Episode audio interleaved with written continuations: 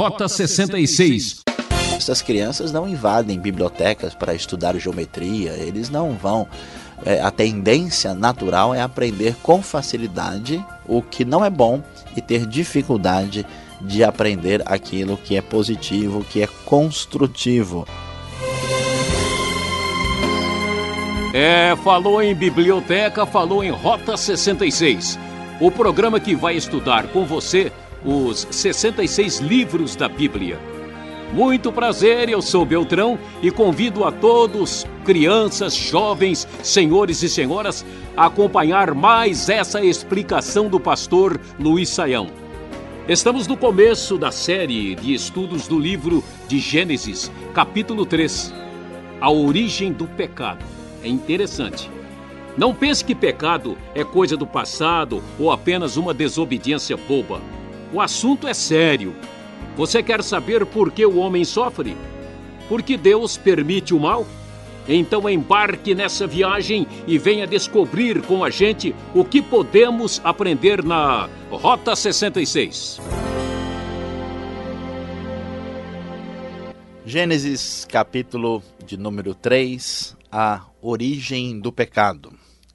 Lemos nas Escrituras, aqui no terceiro capítulo de Gênesis, que o homem e a mulher foram tentados pela serpente. Todos conhecem bem a história. Deus havia ordenado que eles não comessem do fruto do conhecimento do bem e do mal. Este fruto, na verdade, significava o fruto de conhecimento total, de conhecimento absoluto. A ideia da proibição que aparece aqui tem a ver com a proibição do homem querer ser como Deus. Como diz o próprio texto, quando a serpente ah, traz a palavra de tentação, ela apresenta a expressão: vocês serão como Deus, conhecedores do bem e do mal. Deus havia então colocado esta ordem, expressado o seu mandamento de proibição para o homem e a mulher, e o texto diz que a serpente, que é reconhecidamente a figura do mal, figura de Satanás, aparece trazendo esta tentação contra os nossos primeiros pais.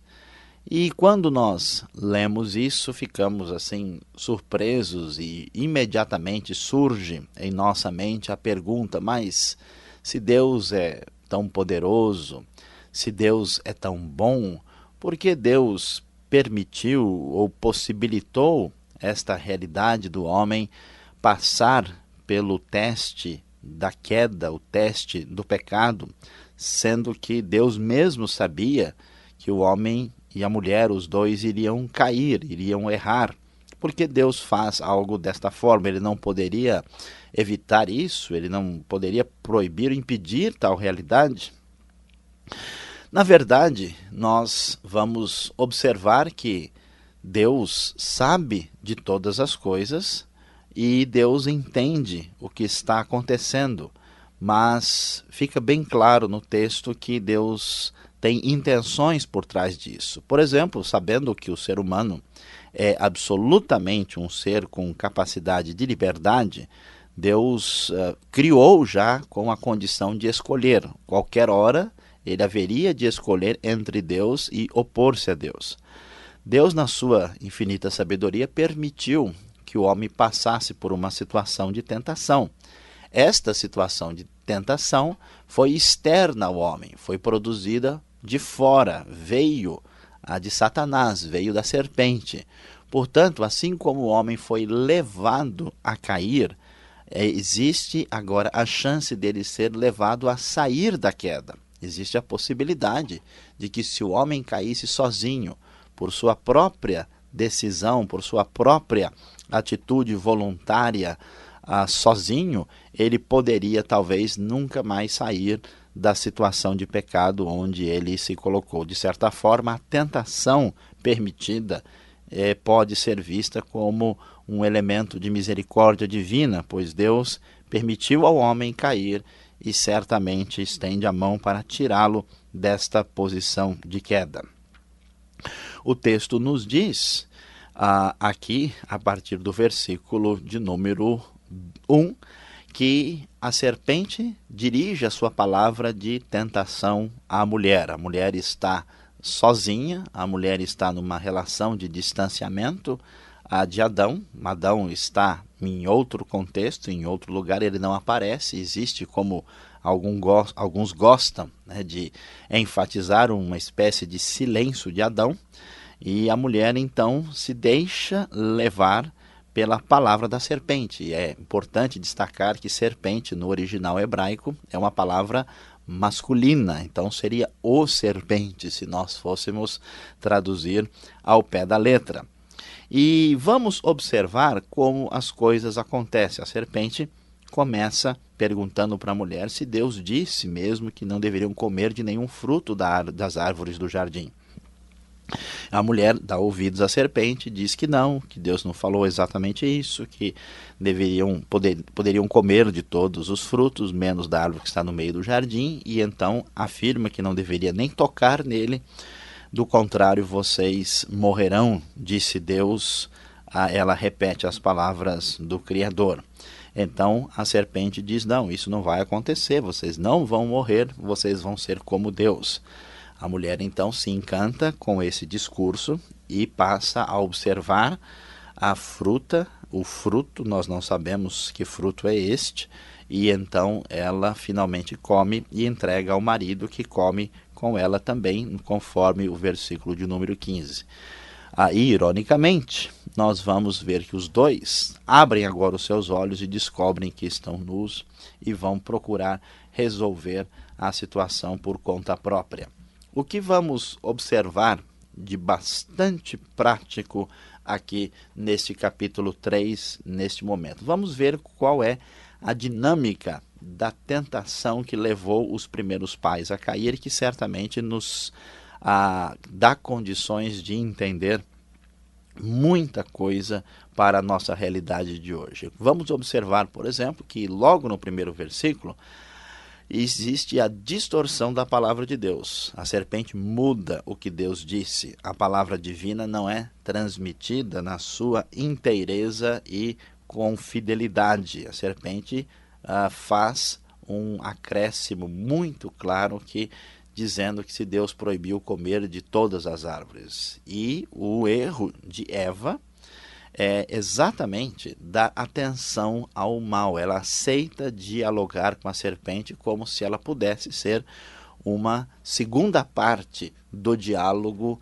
sem problemas alguns. Ah, e finalmente, ah, mais para adiante, nós vamos observar Eva entrando nesse processo de ah, enfraquecimento pessoal quando ela mesma altera a palavra de Deus. Ela acrescenta a frase: nem toquem, nem podem tocar nele o que Deus não havia dito. E daí a serpente encontra espaço para prosseguir no seu intento maligno e afirma claramente no versículo 4 que Deus mentiu. Ela diz: não, não é isso. Há uma negação absoluta da palavra divina e, em seguida, um questionamento da bondade de Deus. A serpente sugere que Deus exige obediência porque ele quer o nosso mal, porque Deus é egoísta e não quer que sejamos alguém que vai competir com ele.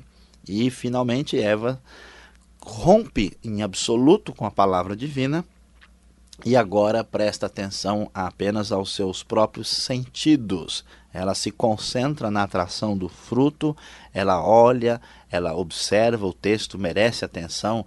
Diz lá o versículo de número 6: quando a mulher viu que a árvore parecia agradável ao paladar, era atraente aos olhos, e além disso desejável para dela se obter discernimento, tomou do seu fruto comeu e o deu ao seu marido, que comeu também. Observe a concentração no ver em vez de ouvir a palavra divina. Ela então se esquece de Deus e se concentra plenamente na atração do fruto e comete o pecado. Esse procedimento ainda é, leva a uma atitude mais impressionante. Ah, nós vemos que Eva não só come, mas passa imediatamente para que Adão faça o mesmo. Ela o convida a um proselitismo em favor do mal aqui. E Adão cai no pecado juntamente com ela, esquecendo-se plenamente da palavra divina, da orientação de Deus. E surpreendentemente, ah, diante desse erro, quando eles caem no pecado e observam que as coisas não aconteceram do jeito que a serpente falou, era para que eles imediatamente tivessem o conhecimento pleno, que eles chegassem a ser deuses, como era o desejo do coração deles. Eles, ao enfrentarem esta dificuldade pós-tentação, eles não buscam a Deus. Era de se esperar que agora eles falassem: não, peraí, há um problema, a serpente nos enganou. Vamos voltar, vamos procurar o Senhor Deus para que ele nos ajude, porque nós fizemos o que não nos era permitido.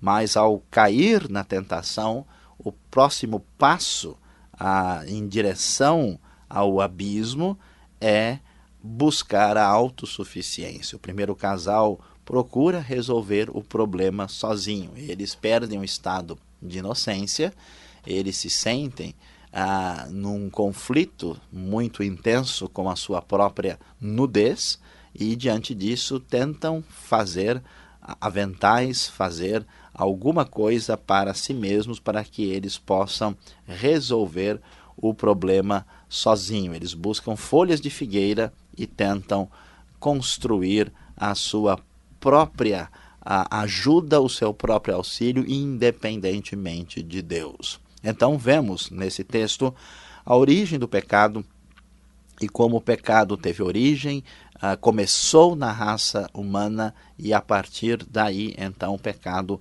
passou a todas as pessoas. Esta situação de pecado do ser humano é um ponto de vista claro das Escrituras que colocam o cristianismo numa posição diferenciada. Todas as ideologias religiosas e não religiosas do mundo entram em profundo contraste com o pensamento cristão, com essa visão que vemos em Gênesis.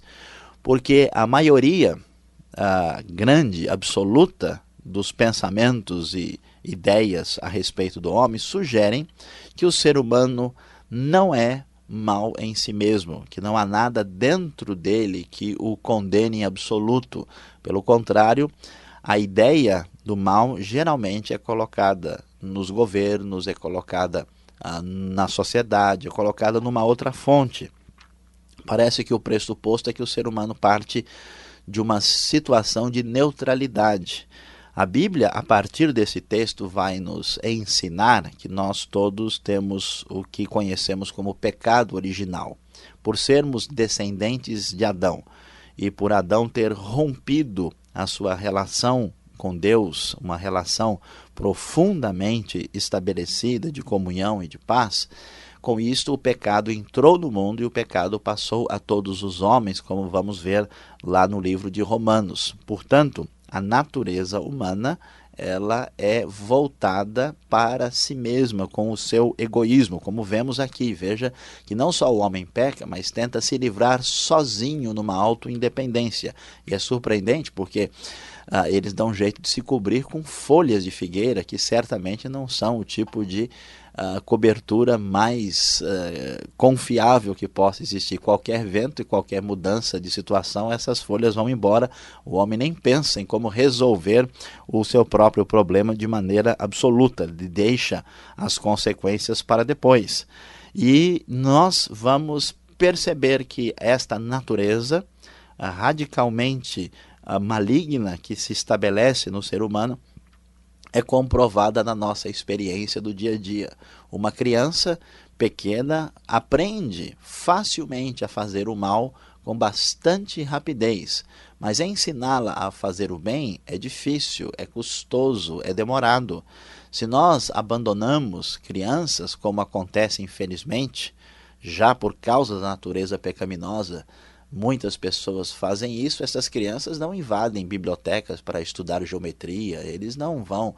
É, a tendência natural é aprender com facilidade o que não é bom e ter dificuldade de aprender aquilo que é positivo, que é construtivo.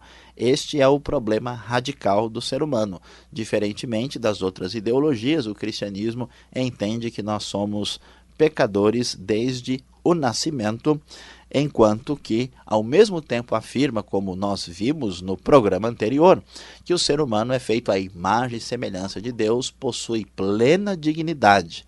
As ideologias que tentam a negar as escrituras ou não afirmam a mesma realidade, muitas vezes comparam o ser humano a um mero animal, a apenas uma espécie de animal com menos pelos em seu corpo. E enquanto dizem isso, sugerem que ele é inocente, que ele é neutro e grande parte do nosso pensamento humanista em várias áreas das ciências humanas é construído exatamente nessa suposta inocência do ser humano.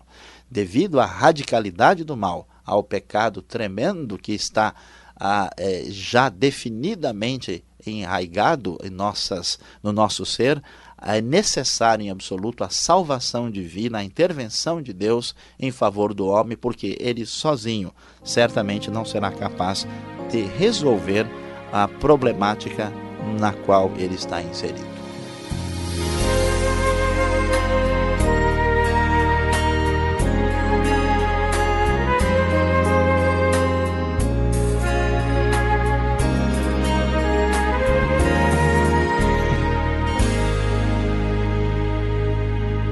Este é o programa Rota 66, o caminho para entender o ensino teológico dos 66 livros da Bíblia. O professor Luiz Saião está explicando a origem do pecado descrito em Gênesis capítulo 3. É, talvez você tenha ficado com alguma dúvida ou gostaria de fazer uma pergunta. Então entre em contato com a produção do nosso programa. Se você for tentado a escrever, não perca tempo. Escreva agora. Caixa Postal 18.300, CEP 046 26-970, São Paulo, capital. Rota 66 tem a produção e apresentação de Luiz Saião, redação Alberto Veríssimo, que já está aqui para fazer a sua pergunta.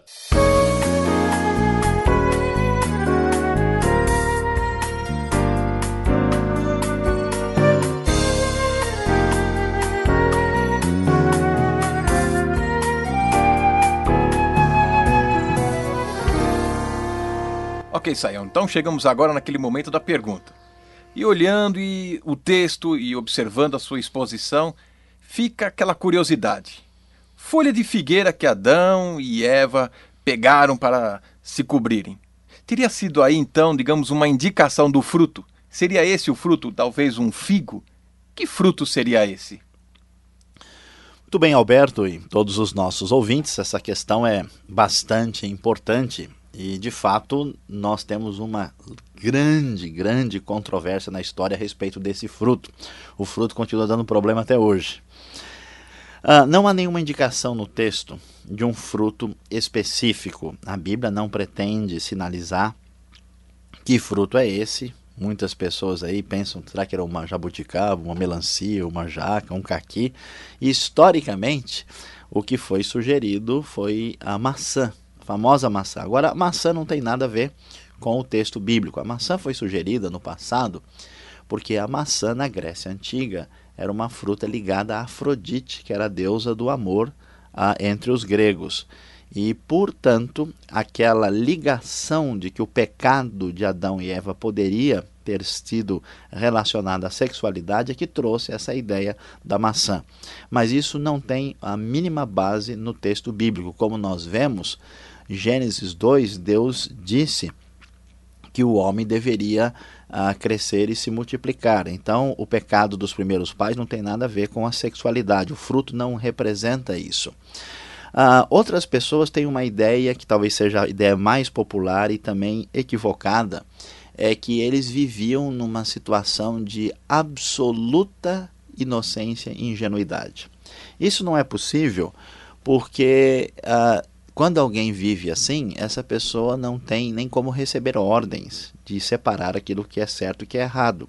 Não faz sentido você dizer né, a um animal, a um cavalo, a um macaco que isso não está certo, que está proibido de fazer isso. Ele não entende isso.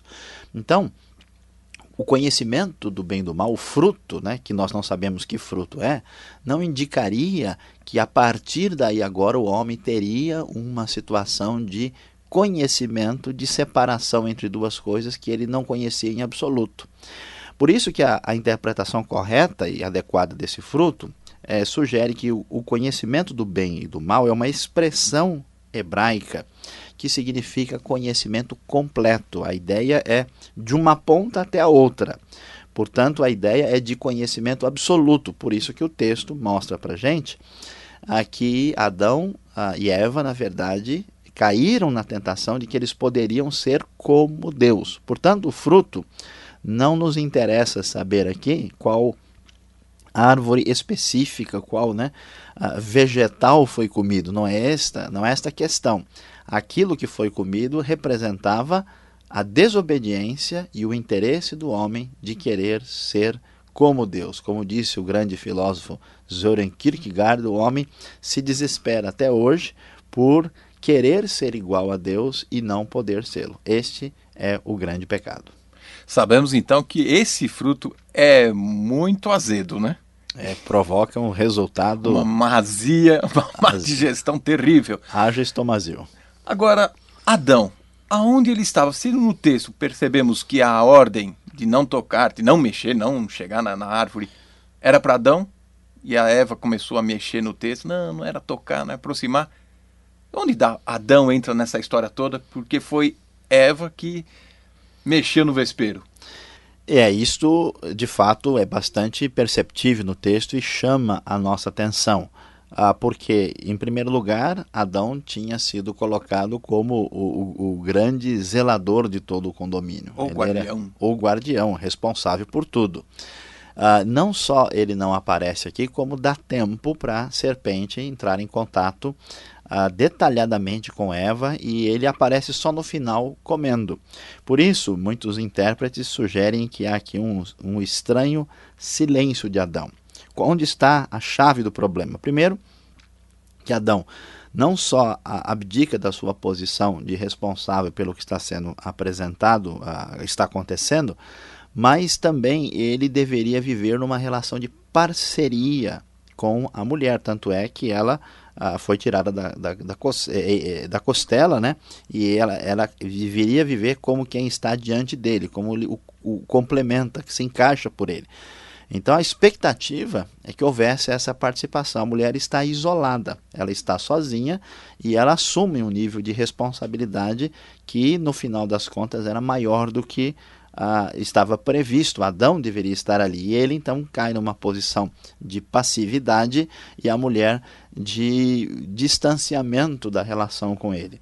Portanto, aqui nós vemos uma dinâmica complicada. Né? Quando as coisas não funcionam da maneira como Deus propôs, e aqui a ideia é de relacionamento de parceria, sendo que o maior responsável é Adão pela palavra divina, e não uma ideia de concorrência ou de oposição, a ideia não, essa é uma ideia mais contemporânea. Ah, quando as coisas não acontecem assim, ah, os resultados são complicados. Então, toda a palavra divina precisa ser levada a sério e considerada, senão os resultados serão muito, muito tristes. Obrigado.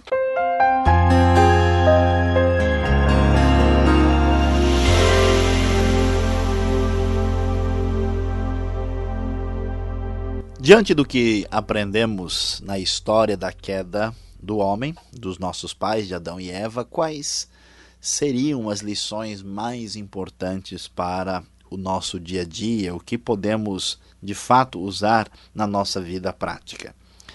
Em primeiro lugar, é importante destacar que você, eu, todos nós temos uma natureza distante da vontade de Deus. Isto é fundamental porque, sem reconhecer a doença, ninguém procura o médico. Sem reconhecer o problema, ninguém busca o auxílio. Então, a primeira coisa que você precisa fazer é parar de se defender, parar de dizer que você é uma pessoa extraordinária, parar de se comparar com as pessoas que você considera de alguma forma uh, mais perversas ou mais uh, erradas do que você e tentar descobrir e entender quais são os seus problemas e se voltar para buscar ajuda divina. De onde vem a ajuda divina? A ajuda divina vem da sua palavra. A palavra de Deus é a palavra que cria, é a palavra que produz, é a palavra que salva, é a palavra que auxilia e também é a palavra de juízo, também é a palavra que condena. Por isso ela é muito séria. Portanto, o problema que temos no texto está relacionado com a falta de atenção devida à palavra de Deus. Então, observe na sua vida, se volte para Deus para realmente saber o sentido da sua palavra. Conheça as Escrituras, leia a Bíblia, procure ver exatamente a vontade de Deus para a sua vida.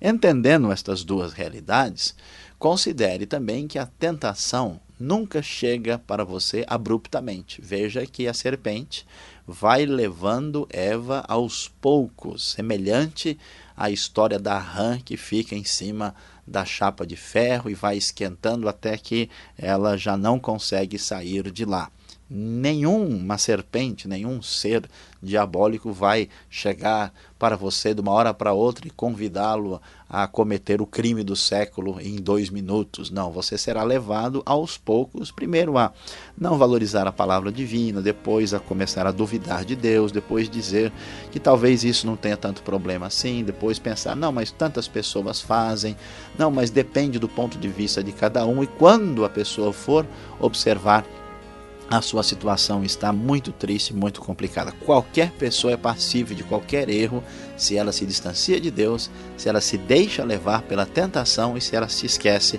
de que é um ser humano pecador. Lembre-se, volte-se para Deus, reconheça a sua fraqueza e cuidado com a tentação.